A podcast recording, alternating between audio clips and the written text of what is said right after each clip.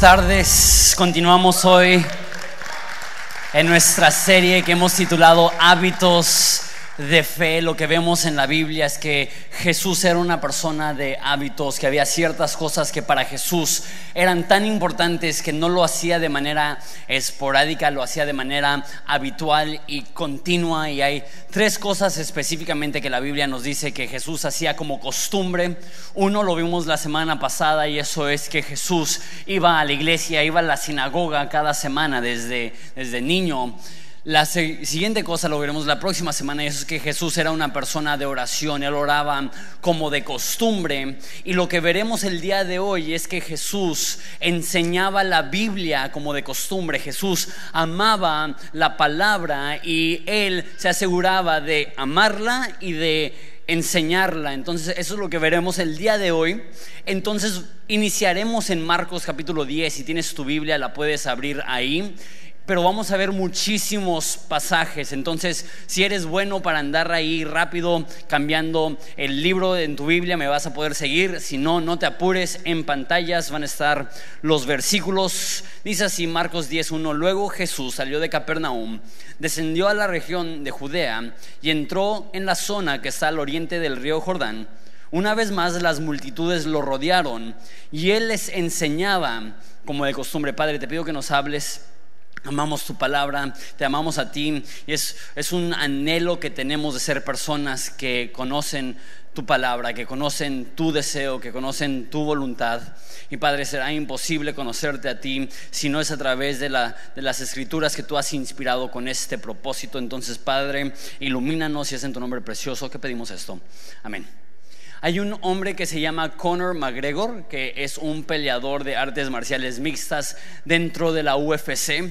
Él se hizo famoso recientemente porque sin haber peleado profesional, sin haber boxeado profesionalmente en su vida, simplemente por ser bueno para vender una pelea, lo pusieron a pelear contra Floyd Mayweather, que es probablemente el mejor boxeador de los últimos 5, 10 años. Y quizás si no conoces a Conor McGregor como peleador de la UFC y únicamente viste esa pelea, quizás te desolucionó un poco y dices, no, pues no, no trae nada, pero la realidad es que como peleador, peleador de artes marciales mixtas, es uno de los mejores de todos los tiempos. Es una de únicamente dos personas que ha tenido títulos simultáneamente en diferentes pesos.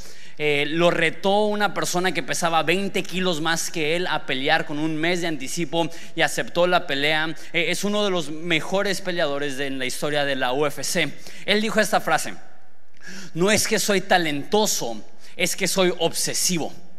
Y lo, si ves a Conor McGregor, su físico no es impresionante, no es intimidante, no es una persona que tú ves y dices, ¿sabes qué? Es alto, es fuerte, es musculoso, ni de chiste me meto con él. Sí, la forma que se peina y su barba y sus tatuajes sí lo hacen ver un poco más intimidante, pero su físico en sí no, es nada intimidante. Digo eso en la seguridad de Ensenada, ¿no? Si estuviera aquí quizá diría otra cosa, pero... Eh, el caso es que él dice, mi ventaja no es mi físico, mi ventaja es que soy más disciplinado y más entregado, la frase que usa, más obsesivo que mi oponente y eso es lo que me da la ventaja. Pienso, no sé por qué estoy hablando tanto de deportes, pero pienso en Leonel Messi, que quizá es el mejor futbolista de todos los tiempos, ¿lo es? ¿Alguien? Este, eh, Muchas personas creen eso. Yo no soy lo suficientemente grande para haber visto jugar a, Pelé o a, Maradona. Entonces yo, yo, sí creo que es el mejor, pero pues obviamente no tengo bien la habilidad de compararlo tal cual. Pero si tú ves a Messi y lo consideras por su físico únicamente, no lo eliges. Si, estás en, en un barrio y estás escogiendo tu equipo, probablemente el último en escoger sería Messi hasta que lo ves jugar y de repente te das cuenta que es el mejor, porque su físico no es su ventaja. Y cuando lo ves meter goles de, así de, esos que mete de zurda y tú dices, no manches, o sea, es increíble. Mi pregunta es, ¿cuántas veces ha practicado ese mismo tiro para tener tal precisión? Porque lo que parece gran talento a veces sí lo es, pero muchas veces es el resultado de gran disciplina. Último ejemplo, Kobe Bryant probablemente uno de mis atletas favoritos de todos los tiempos, cuando se retiró lloré. y eso que no soy llorón, bueno, soy un poco llorón, pero lloré cuando se, se retiró Kobe Bryant y él, toda su carrera de basquetbolista, se despertaba a las 4 de la mañana y pasaba dos horas tirando el balón. Él jugaba en, en la NBA. Y aun cuando él estaba en su punto máximo, él, al igual que Messi, es uno de los mejores de todos los tiempos. Él jamás se confió de sus habilidades, sino que él continuó con su disciplina, su ética de trabajo, su constancia. Y eso es lo que hizo que Kobe Bryant no solo fuera un excelente jugador, sino uno de los más grandes de todos los tiempos. ¿Por qué menciono esto? Porque si ellos, siendo deportistas, le dan una entrega tan profunda para sobresalir en su deporte, cuánto más nosotros debemos de entregar todo nuestro esfuerzo y ser disciplinados para aprender a crecer espiritualmente, invertir en nuestro caminar espiritual y, y desarrollar lo que teólogos y pastores y cristianos han llamado por milenios disciplinas espirituales. Necesitamos ser personas que hay ciertas cosas que son no negociables, que lo hacemos haya tiempo o no haya tiempo, nos sintamos como si lo queremos o no tenemos el deseo para hacerlo, simplemente porque es una parte fundamental de nuestra vida, debemos de hacerlo. Y una de esas cosas definitivamente es el amar la Biblia, el conocer a Dios a través de la Biblia. Y eso es lo que vamos a hablar hoy, la relación que debe tener el cristiano con la palabra de Dios. Tengo cinco puntos para nosotros el día de hoy. El primer punto es no leas la Biblia. Este, que quizá necesito explicarlo un poco. No solamente leas la Biblia. Creo yo que el error más grande que tenemos los cristianos en nuestra relación con la Biblia es que pensamos que el objetivo es leer la Biblia. Y una vez que lees la Biblia, ya cumpliste. Leemos por leer. Dejamos un ejemplo de cuando yo tenía como 17, 18 años, había una persona con la cual yo estaba platicando, él no era cristiano, y yo estaba intentando convencerle que Dios le ama, que Jesús murió por él, que Dios quiere perdonar sus pecados y darle vida eterna, estaba compartiendo mi fe con él y me hizo una pregunta, me dice, ¿y tú crees que la Biblia es la palabra de Dios? yo con toda la confianza del mundo le dije, sí, la Biblia es la palabra de Dios. Y él me dijo, ¿Y ya la leíste toda? Y así como que, combo breaker, ¿no? Es así como que, no, pero sí leí como las partes importantes, ¿no? Y, y me hizo pensar, es incongruente decirle a alguien, yo creo que es la palabra de Dios que Dios escribió para el bien de la humanidad y no haberla leído. Entonces me propuse el leer toda la Biblia. Entonces mi meta era simplemente poder decir, ya leí toda la Biblia. Esa era mi meta. Entonces agarro la Biblia y así capítulos y capítulos y capítulos y capítulos y me la aventé toda. Pero pregúntame de cuánto me acuerdo, ¿no? pregúntame cuánto retuve. La meta no es meramente poder decir, ya leí toda la Biblia o ya leí la Biblia hoy. La meta no es conocer la Biblia, la meta es conocer al autor de la Biblia, enamorarnos de Jesús, conocer mejor a Jesús. No leemos únicamente por leer, leemos porque queremos crecer. La Biblia dice, eh, que Dios nos ha dado su palabra, esos Salmos 119, 105, que su palabra es lámpara que guía mis pies, es una luz para mi camino. La Biblia no la leemos meramente para informarnos, la Biblia la leemos para tener instrucciones que guíen nuestra vida.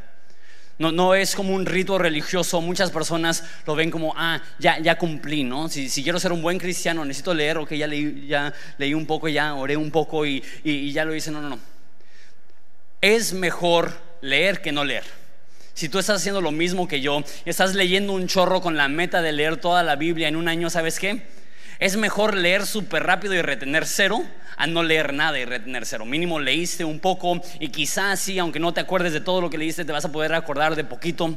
Pero es mucho, mucho mejor tener la idea. Voy a leer con entendimiento porque mi meta es conocer el corazón de mi Padre. Mi meta es conocer el corazón de Dios. No leemos solo por leer, leemos para conocer al autor de la Biblia. Jesús dijo, ustedes creen que en la Biblia tienen vida e ignoran que la Biblia habla de mí. es posible leer la Biblia, pero si no conoces a Jesús a través de la Biblia, te estás perdiendo del propósito de la Biblia. Es punto número uno. No solamente leer la Biblia, sino ser instruidos por la Biblia, conocer a Jesús, enamorarnos de Jesús. Punto número dos. Cuando, enseñas, aprendes más. Cuando enseñas, aprendes más. Nos dice esa historia que leímos al principio que las multitudes se acercaban a Jesús y él les enseñaba como de costumbre. O sea, que Jesús, cuando se le acercaban personas, su costumbre era enseñarles la Biblia. Una vez más, retomando un poco eh, el, tiempo cuando recién estaba aprendiendo acerca de la Biblia y, creciendo y estaba hablando con, con, la persona que me discipuló en un instituto bíblico y le dije, sabes que no me siento listo para enseñar. Y él me dijo, cuando tengas que enseñar te vas a preparar para que estés listo. Y a veces, no sé, tenemos esta noción de que no, pues yo no soy pastor no, pues yo no soy maestro, yo no fui a un seminario, yo no fui a un instituto bíblico, yo no puedo enseñar la Biblia. Pero mira lo que dice Colosenses 1:16, que el mensaje de Cristo con toda su riqueza llene sus vidas. ¿Cuál es la meta? Que leamos la palabra de Dios y nos llenemos de toda la riqueza de la palabra de Dios. ¿Por qué? enséñense y aconsejense unos a otros con la sabiduría que Él da, canten salmos e himnos y canciones espirituales a Dios con un corazón agradecido. No solamente leemos la Biblia para llenar nuestros corazones, leemos la Biblia para tener algo que ofrecerle a otras personas. Quizá tú no tienes el título de consejero, pero puedes aconsejar. Quizá tú no tienes el título de maestro, pero puedes enseñar. Y tenemos la ventaja en Horizonte que hay un chorronal de personas, quizás cientos de personas que apenas están iniciando su caminar espiritual. Cada semana se me acercan 5, 6, 7, 8 personas que me dicen lo mismo. Jamás había ido a una iglesia, apenas estoy empezando. Y hay un chorro de personas que quizá tu conocimiento de la Biblia es muy básico, pero es más profundo que el conocimiento de esas personas y puedes invertir en ellos. También tenemos una super, hiper, mega ventaja, bendición de Dios de vivir en México. Porque a diferencia de muchos de los países del mundo, la persona promedio en México tiene mucho interés de lo que dice la Biblia. La, mayoría de personas en México tienen el deseo de conocer y entender un poco la Biblia. Quizá no sean religiosos, quizá no vayan a la iglesia, pero en México hay, hay una estima aún, quizá no lo vayamos a tener mucho tiempo, pero hay una estima aún por la Biblia. Y tenemos la ventaja que si tú le dices a tu amigo, ¿sabes qué? Te puedo explicar algunas cosas que he aprendido acerca de la Biblia. La mayoría de personas particularmente gente mayor, te va a decir, sí, quiero entender la Biblia, quiero aprender acerca de la Biblia. Cuando más, cuanto más enseñas, más aprendes. Y hay ciertas cosas que jamás aprenderás hasta que te toca exponerlo y, platicarlo y hablarlo. Y, así pasó conmigo. La primera vez que yo enseñé la Biblia, eh, quería, ah, tenía el anhelo de enseñar la Biblia, pero no sabía cómo hacerlo. Entonces me acerqué con un amigo, se llamaba Mateo le dije, oye Mateo, quiero aprender a enseñar la Biblia, ¿te puedo enseñar la Biblia? Me dijo, pues sí, está bien. Este, y me dijo, ¿y, qué vamos a estudiar? Le dije, no, pues no sé. Me dijo, no, pues yo tampoco. Y le dije, pues te llamas Mateo y si estudiamos Mateo. Y literal, esa fue mi lógica para empezar a estudiar Mateo con él y lo que hacía es que iba a su casa y leíamos un cachito de Mateo y así como podía le intentaba explicar y, no era muy bueno para hacerlo, pero sabes que el, simple hecho de ponerme la meta de verme una vez a la semana con él para leer la Biblia e intentar darle un poco de explicación profundizó mi relación con Dios. Si eres papá, tú tienes audiencia ahí lista para enseñarles la palabra de Dios. Tus hijos son, una oportunidad tremenda para que tú no te veas meramente como alumno de la palabra de Dios, sino como maestro de la palabra de Dios. Y si no tienes hijos, en Horizonte Kids te prestamos los nuestros. para que ahí aprendas con ellos también. Jesús no solamente leía la Biblia, Jesús enseñaba la Biblia. Y sé que es intimidante dices, ay, no, es que, es que tengo que ir a algún seminario o algún instituto y no sé mucho. Una vez más, si sabes poco, lo poco que sabes puede ser de bendición para las personas que te rodean. Y no solamente va a ser de bendición para las personas que te rodean, sino cuando tú estás enseñando la Biblia, va a ser bendición para ti. Es tiempo de cambiar nuestra mentalidad. No solamente somos alumnos de la Biblia, debemos ser maestros también de la Biblia, porque aprendes muchísimo más enseñando que meramente escuchando. es punto número dos. Punto número tres. Vive en la Biblia.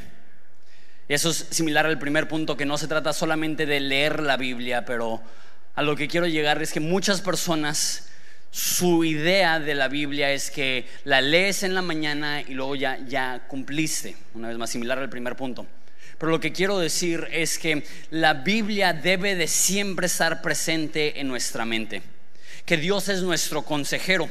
Y la forma que Dios nos aconseja es a través de su palabra. ¿Cuántas personas dicen algo como, Dios, háblame?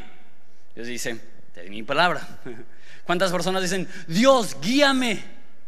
Te di mi palabra, te doy mi espíritu para que puedas entender mi palabra. Dios nos ha dado la palabra para poder ser guiados por ella, para poder ser transformados por ella para poder consultarla cuando no sabemos qué hacer. Eh, Salmo 19, 7 dice, las enseñanzas del Señor son perfectas, hablando de la escritura. Reavivan el alma. Si de repente sientes que estás estancado, la palabra de Dios reaviva tu alma. Los decretos del Señor son confiables, hacen sabio al sencillo. Sientes que te hace falta sabiduría, la palabra de Dios hace sabio al sencillo. Los mandamientos del Señor son rectos, traen alegría al corazón. Sientes que has perdido la alegría que una vez tuviste. La palabra de Dios puede llenar tu corazón de alegría.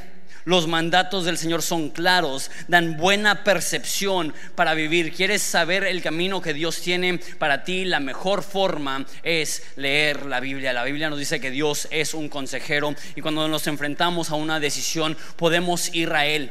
Y quizá tú dices, es que es que, pastor, la, Biblia tiene muchas respuestas, pero no tiene respuestas a todas las preguntas, ¿no? Si voy a, al Oxxo y, y no sé si pedir Coca o Pepsi, pues no voy a abrir mi Biblia y voy a decir, háblame Dios.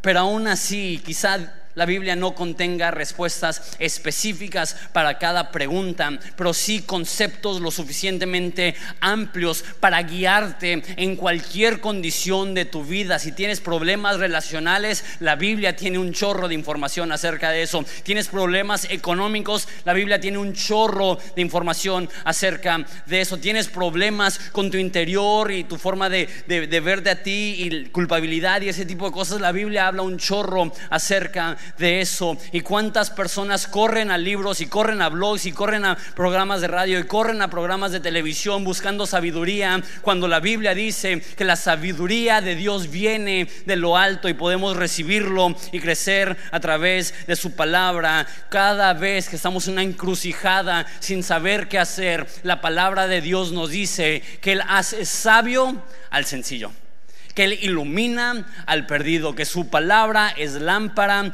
a nuestros pies.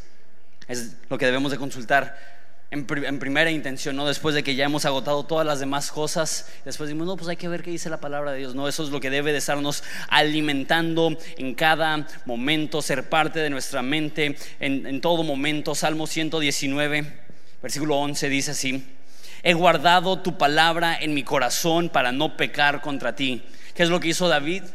El autor de, Salmos no solamente quería leer la Biblia, quería guardarla en su corazón, poseerla en su corazón, tenerla en su mente. ¿Por qué? Porque así no iba a pecar en contra de Dios. Cuando se enfrenta la tentación, tiene la fortaleza de haber colocado la palabra de Dios en su corazón. Dice en versículo 12, te alabo Señor, enséñame tus decretos. Recité en voz alta todas tus ordenanzas que nos has dado. Me alegré en tus leyes tanto como en las riquezas. Qué loco, David es un rey rico. Y él dice, prefiero tu palabra que todo el oro del mundo. Da mucho valor a la palabra de Dios. Dice, estudiaré tus mandamientos y reflexionaré sobre tus caminos. Me deleitaré en tus decretos y no olvidaré tu palabra. Dice varias cosas, que lo guarda en su corazón, que los recita en voz alta, que estudia sus mandamientos, que reflexiona sobre sus caminos y que se deleita sobre sus preceptos. El cristiano debe de amar la palabra y estar siempre considerando la palabra. La Biblia dice muy poco que debes de leer la Biblia. Lo que normalmente dice es que debemos de meditar en la Biblia. Y es chistoso porque no sé por qué como cristianos nos, como que no nos gusta la palabra meditar.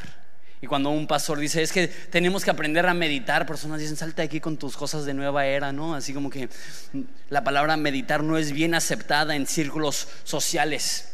Y creo que es porque los que practican yoga se han apropiado de esa palabra y, decimos meditar e inmediatamente nos imaginamos a alguien en spandex haciendo estiramientos raros, y eh, haciendo el saludo al sol y dices, no, gracias, no quiero hacer eso, ¿no? Si tú haces yoga, bienvenido a la iglesia. Este, en el yoga, la meditación es vaciar tu mente para conectarte contigo mismo. Eso no es lo que estamos hablando. En, el yoga, la meditación es vaciarte para llenar, para pensar en ti para conectar contigo. En la Biblia es lo opuesto. No es vaciar tu mente, es llenar tu mente de la palabra de Dios y no es para conectarte contigo mismo, es para conectarte con Dios. El yoga dice vacíate y conéctate contigo mismo. La palabra de Dios dice llena tu mente de mi palabra, llena mi mente de mis deseos. Y cuando haces esto, cuando guardas la palabra de Dios en tu corazón, el resultado va a ser que te vas a acercar a Dios. Porque cuanto más amas su palabra, más lo vas a amar a Él. Y cuanto más lo amas a Él, más le vas a obedecer. La palabra de Dios nos fortalece. Eso me lleva a mi punto número cuatro. La Biblia está viva. La Biblia es diferente a cualquier otro libro. No, no se puede comparar. ¿Y cuál es la diferencia? Que la Biblia está viva. Hebreos 4:11 dice, entonces hagamos todo lo posible para entrar en este descanso porque si desobedecemos a Dios como lo hizo el pueblo de Israel, caeremos. Pues la palabra de Dios es viva y poderosa y más cortante que cualquier espada de dos filos y penetra hasta el alma y el espíritu entre la articulación y la médula del hueso y deja descubierto nuestros pensamientos y deseos más íntimos. Déjate explico lo que dice aquí. Cuando yo leía que, que la palabra es viva y es poderosa, decía, ah, pues, hay cosas que son tan hermosas que no están vivas que parecen estar vivas. No sé si alguna vez ha sido alguna galería de arte. A mí me encanta ir a museos, a mí me encanta ver esculturas, ver este, pinturas. A mi esposa le choca porque vamos a cualquier museo. Yo soy el que lee literal todas las, así placa por placa me la paso leyendo y, dice, ah, mira, ahí hay otra persona. Ah, mira, ahí hay otra persona. A mi, mi esposa no es muy fan del arte, pero yo sí. Yo me puedo quedar media hora viendo un cuadro y analizando las, profundidades y los colores y las sombras y los ángulos y, y hay algunas pinturas que son tan bellas que pareciera que están vivas.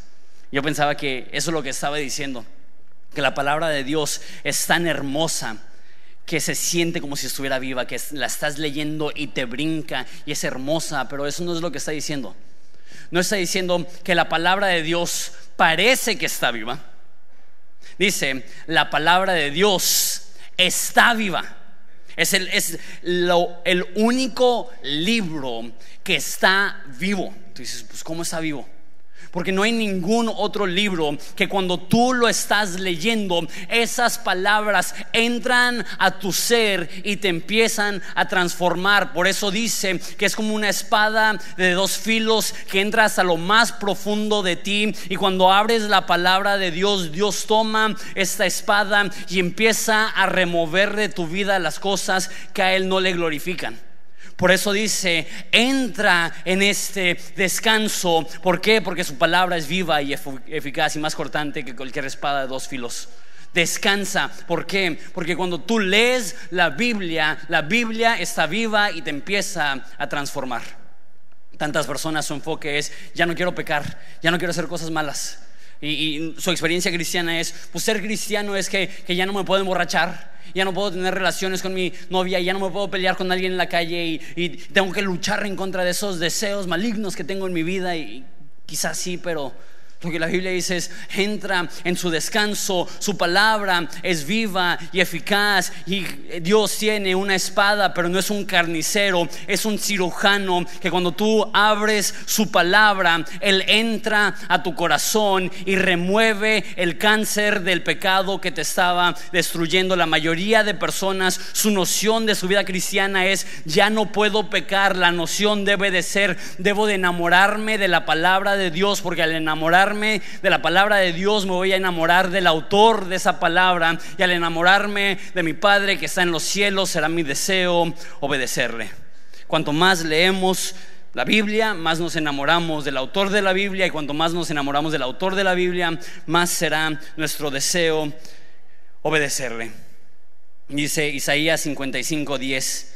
La lluvia y la nieve descienden de los cielos y guardan el suelo y y quedan, perdón, en el suelo para regar la tierra y hacen crecer el grano y producen semilla para el agricultor y pan para el hambriento. Lo que dice es que cae la lluvia y gracias a la lluvia pueden haber cultivos. dice, lo mismo sucede con mi palabra. La envío y siempre produce fruto. Qué chido.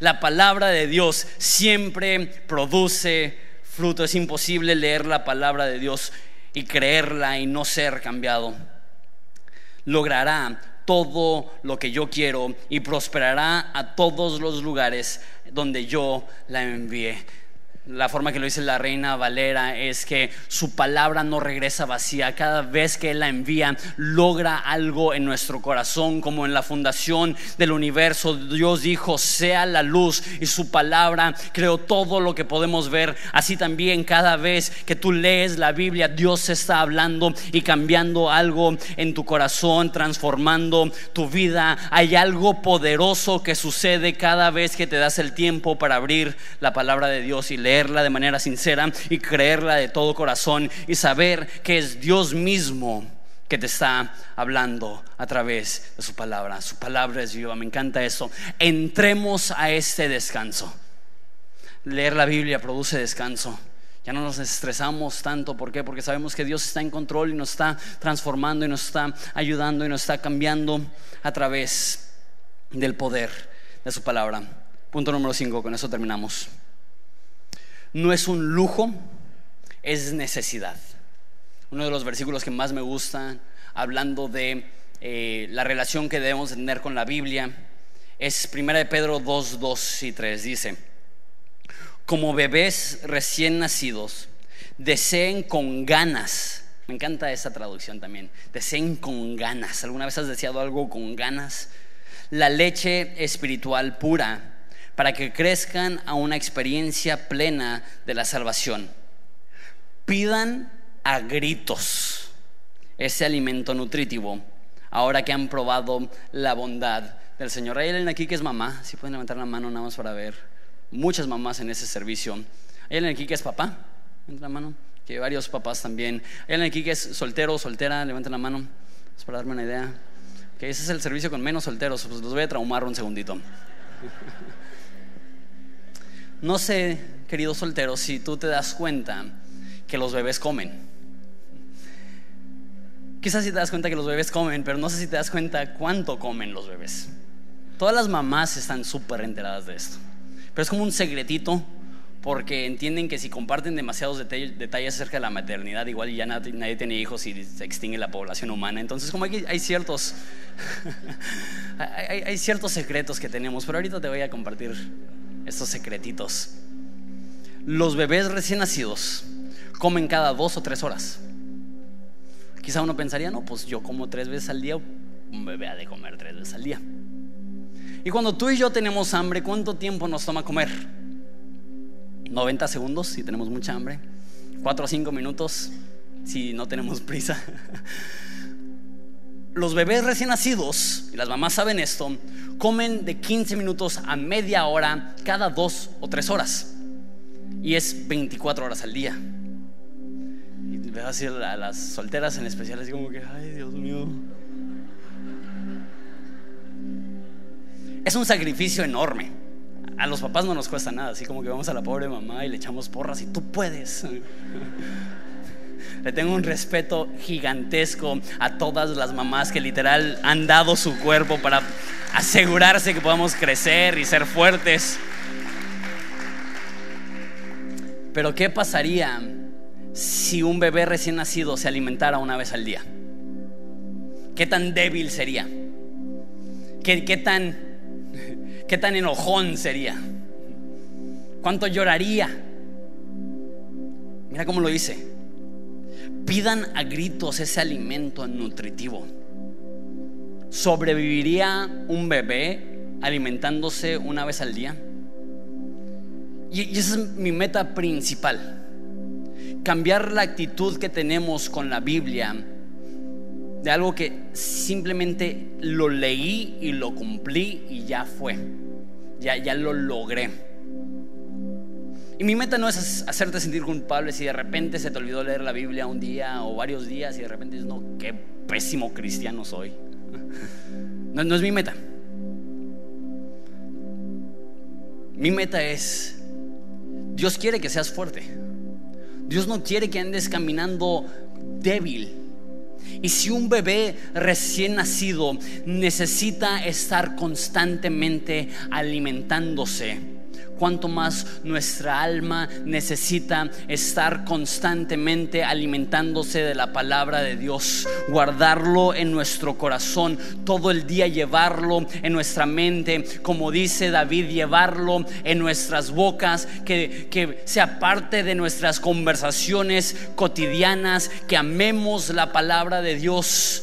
Y quizá un día no le hice la Biblia, pero si todo ese día estuviese considerando su palabra, meditando en su palabra, eso es lo más importante, que como un niño recién nacido no pasen horas sin que tú te detengas a decir, Dios, gracias por guiarme a través de tu palabra. Deseen con ganas. Una vez más, los que han tenido niños, ustedes saben que no los tienen que despertar para comer. Ellos te despiertan a ti para comer. Cuando estaba embarazada mi esposa, fui a un viaje y no me acuerdo bien los detalles, pero me acuerdo que me quedé con una familia que tenía un bebé recién nacido. Y yo dije, pues va a ser un buen entrenamiento, ¿no? Y hecho, he hecho a las 2 de la mañana escucho unos gritos del bebé y dije, ¿qué le están haciendo al pobre chamaco? Y nada más tenía hambre. Y me pregunto cuántos de nosotros vemos nuestra circunstancia con frustración, con desesperación, con enojo. Y pensamos, es que estoy así, estoy desesperado porque mi situación es mala, porque mi problema es profundo, porque mi necesidad me tiene tumbado. Pero me pregunto, si nuestra actitud es así, no por nuestra circunstancia, sino por nuestra falta de sustento en la palabra, porque si estuviéramos en la palabra, podríamos enfrentarnos a los problemas con fe, sabiendo que nuestro Dios es más grande que nuestros problemas, sabiendo que nuestro Dios es más grande que nuestra necesidad, sabiendo que nuestro Dios es más grande que los obstáculos que se nos enfrentan. Muchas veces le echamos la culpa a la circunstancia por nuestra actitud, pero ¿qué sería la falta? ¿Qué si sería la falta de sustento? Una vez más, mi meta no es hacerte sentir mal, mi meta es hacerte pensar, Dios quiere que vivas fuerte, Dios quiere que vivas lleno, Dios quiere que vivas pleno. Y jamás tendrás la fortaleza de espíritu necesaria para enfrentarte a los problemas de la vida si no desarrollas un amor por la palabra de Dios que como un niño recién nacido anheles la leche no adulterada de la palabra de Dios. Hay un ejemplo de esto en la vida de David. David dice en Salmo 119, 147, me levanto temprano antes de que salga el sol, clamo en busca de ayuda y pongo mi esperanza en tus palabras. Como un bebé recién nacido se levanta antes de que salga el sol y dice, clamo, como dice, clamo en busca de ayuda. No sé si alguna vez te has sentido así que te despiertas y es tanta la presión del día que se aproxima. Es tanta la necesidad que tienes, las decisiones que estás tomando son tan críticas que te despiertas y ya no te puedes dormir y clamas, dices, Dios, ayúdame. ¿Y qué es lo que dice David?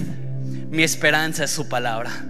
Lo que me da fortaleza para tener la confianza de saber que estoy tomando las decisiones correctas. No es que confío en mi sabiduría, mi esperanza es su palabra. Lo que me da la confianza para caminar con seguridad no es que estoy confiado en mis propias decisiones, es que sé que he nutrido mi espíritu de la palabra de Dios y entiendo que su palabra es lámpara a mis pies, es luz a mi camino. Jamás serás un cristiano firme, lleno de fortaleza, si no aprendes a amar la palabra de Dios. Como un niño recién nacido, desearla, pedirla a gritos, saber que sin ella nada somos. Y creo que esa es una de las formas más evidentes de saber que realmente has nacido de nuevo. Que dices, para mí la palabra de Dios no es un lujo cuando, cuando me alcanza el tiempo para mí la palabra de Dios es mi sustento diario, es mi pan de cada día. Sin su palabra, sin su espíritu que me la revela, sin su guianza, sin su amor, sin su voluntad en mi vida, estoy perdido. ¿Qué pasaría si le diéramos a la palabra de Dios esta actitud?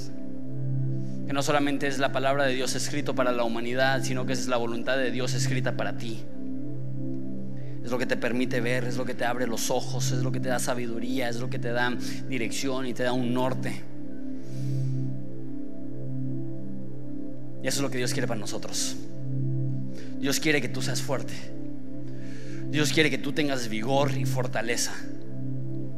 Dios quiere que tú te puedas enfrentar a los problemas de la vida con la frente en alto, sabiendo que tú cuentas con el respaldo de Dios mismo pero jamás saborearás eso hasta que aprendes a saborear la palabra de Dios. Porque es lo que les dije hace un segundo, es este ciclo, es este hábito. Amamos la Biblia que produce amor por el Padre. Cuando tenemos amor por el Padre vamos a querer obedecerle. Cuando queremos obedecerle queremos leer más la Biblia para serle obedientes. Y cuando más leemos la Biblia más le amamos y empieza este ciclo un hábito que produce más hábitos, una disciplina espiritual que nos da fortaleza en todas las áreas de nuestra vida. David dice, su palabra es como miel a mi boca. Que es lo, que, lo único en lo que él podía pensar. ¿Sabes lo que es loco? ¿Sabes cuánto de la Biblia tenía David? Únicamente los primeros cinco libros de la Biblia. No sé si sabes mucho acerca de los primeros cinco libros de la Biblia, pero únicamente dos tienen historias y, son como entretenidas para leer. Los otros tres, uno es un censo, es un libro de nombres, y los otros dos es un libro de leyes. No sé cuántas personas aquí son abogados, pero no, sé que la mayoría de personas están como que, ay, quiero leer una constitución. Pero David no se podía dormir por la emoción de considerar sus leyes. Cuanto más tú y yo que tenemos el consejo completo de la palabra de Dios, debemos de tomar la Biblia y decir, esto es increíble, esto es dulce, esto llena mi ser, esto me hace sentir pleno, esto me da fortaleza. Gracias a Dios por su palabra, porque únicamente así podemos estar completos. Ponte de pie conmigo, Padre, te damos gracias por tu palabra. Ayúdanos a meditar en ella, a, tenerla en nuestro corazón, a tenerla en nuestra boca como Jesús, que no podía parar de hablar y enseñar a las personas. Ayúdanos a hacer lo mismo. Padre, te queremos conocer. Te damos gracias por tu espíritu. Te damos gracias por la iglesia. Te damos gracias por todos los conductos por los cuales te manifiestas. Pero te estamos pidiendo específicamente el día de hoy que nos des un amor por tu palabra. Te pido por la persona que se siente condenada porque quizá ha pasado un lapso de indisciplina, que no han leído la, palabra Padre, que ellos vean que no se trata simplemente de cumplir. Ok, tengo que leer solamente para leer porque me siento mal por no haber leído. No, no, no. Ayúdanos a ser personas de tu palabra, que todo el día lo estamos pensando. Ayúdanos a vivir en tu palabra que no sea un vagón de estacionamiento donde llegamos temporalmente, sino que sea un hogar en el cual vivimos. Que seamos consumidos por tu palabra. Que esté depositada en nuestro corazón, en nuestra mente, que esté en nuestros oídos, que esté en nuestra boca, que esté en nuestras manos al querer aplicarla y vivirla. Ayúdanos a no ser como los fariseos que leían la Biblia para informarse. Ayúdanos a leer la Biblia para inspirarnos a vivir diferente a través de tu poder. Te doy gracias por darme el privilegio de ser un maestro de tu palabra, pero ayúdame a más que ser un maestro, a ser un amante de tu palabra. Y así también para todos los que estamos aquí. Te amamos, danos hambre, como un niño recién nacido, por la leche no adulterada de tu palabra. En nombre de Jesús. Amén. Vamos a adorar a Dios juntos.